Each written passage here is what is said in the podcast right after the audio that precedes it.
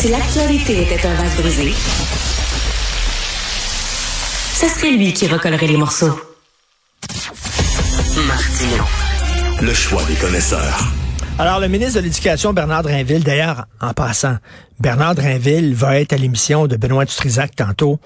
Pour ceux qui suivent les médias là, de près, là, ce qui se passe dans les médias depuis quelques années, Drainville à l'émission de Dutrisac, c'est quelque chose. Là c'est quelque chose. OK, j'irai pas dans les détails, mais j'ai très hâte euh, d'entendre ça tantôt. Bernard Drinville, Benoît Dutrisac. Bref, Bernard Drinville, ministre de l'Éducation, euh, finalement, qui a présenté les priorités du gouvernement, une liste de bonnes intentions. Euh, entre autres, une de ses priorités, écoutez bien ça, rendre le réseau de l'éducation plus performant. C'est une bonne idée, ça. Plutôt que le rendre moins performant, le ministre dit non, non, non, attendez une minute. Nous autres, là, nous autres à la CAQ, savez-vous quoi?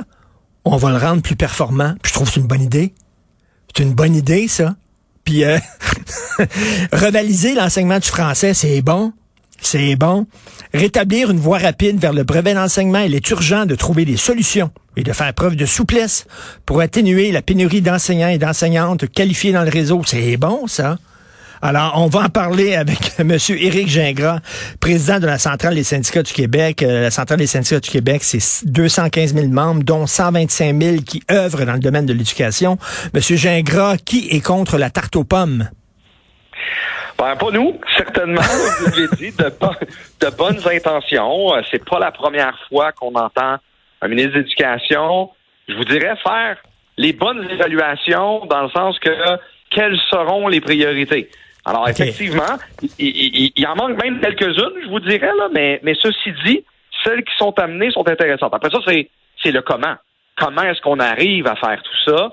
Et là, ben oui, il va falloir s'asseoir puis trouver des solutions. Et je vous dirais, d'un point de vue d'une personne qui représente des gens de la base, c'est J'espère que le personnel va être entendu sur ce qu'ils ont à proposer. Mais il y a des éléments qui sont intéressants dans ce qui nous a été amené par le ministre. Bon, ben écoutez, euh, Bernard Drinville nous présente une belle soupe. Elle sent bon, a l'air, l'air belle. On crachera pas dans la soupe, mais on va y goûter. On va savoir ce qu'elle goûte, là. Ben, c'est ça, exact, e, exactement. Puis savoir quels seront exactement les les ingrédients. Vous savez ce qui fait qu'une une soupe est pas fade où elle l'est, là? il, va, il va être là l'enjeu. Puis je vais vous donner un exemple bien, bien simple, là.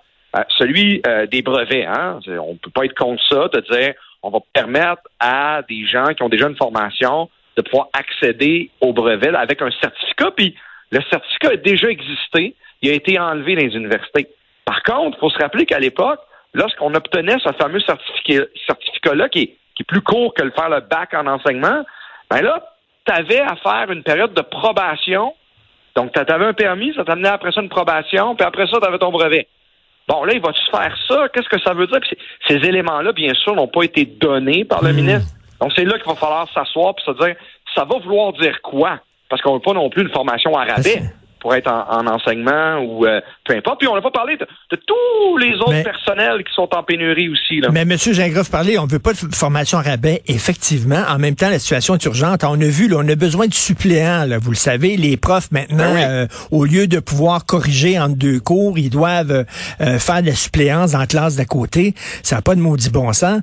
Puis il y a des suppléants, il y a des gens qui sont prêts à faire de la suppléance, mais on les, on les emmerde en disant, t'as pas telle affaire, puis t'as pas telle patente, puis nanana à un moment donné, on peut-tu euh, accélérer? Je comprends qu'on ne veut pas une formation à rabais, mais la situation est urgente.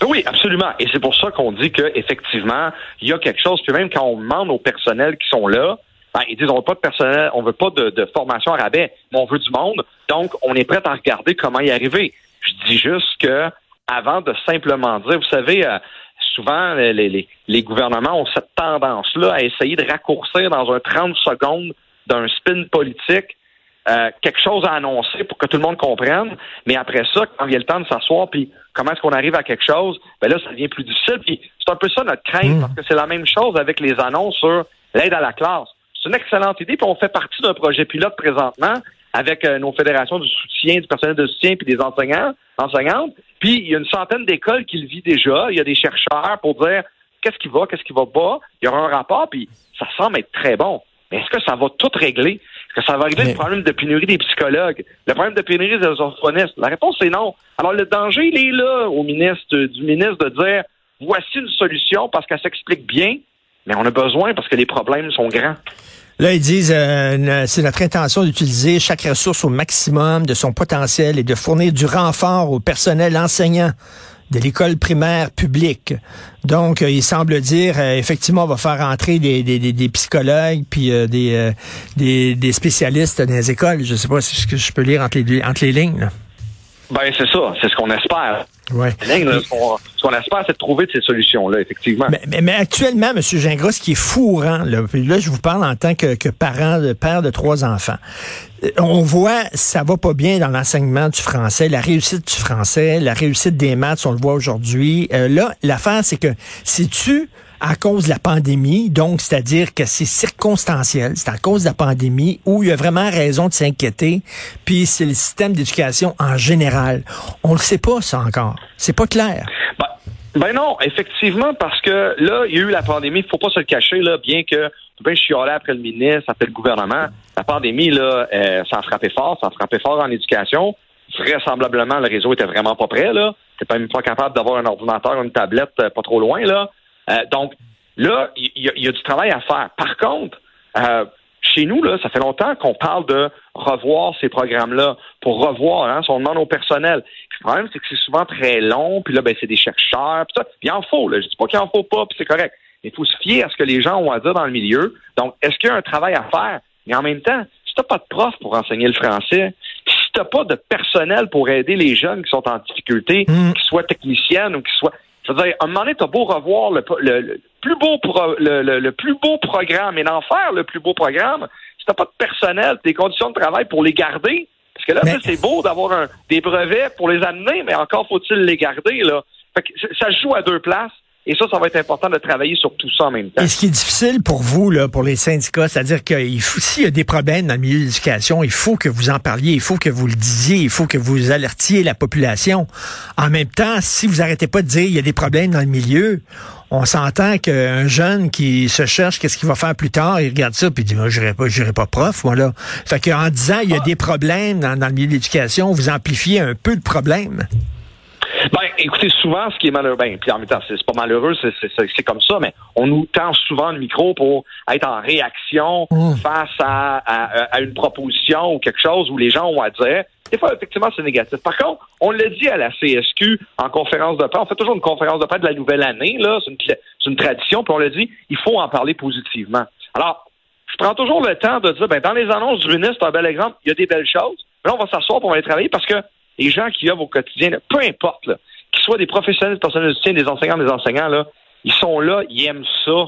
Puis quand on va dans les milieux, puis c'est vrai de dire, le, ministre qui dit j'ai fait un tour des écoles, puis les gens, ils ont l'air bien, puis ils m'apostrophent, puis ils me disent des belles choses. c'est sûr, c'est sûr, les gens sont polis, ils aiment ça travailler là, mais en même temps, on peut pas non plus faire abstraction de ce qui va pas bien.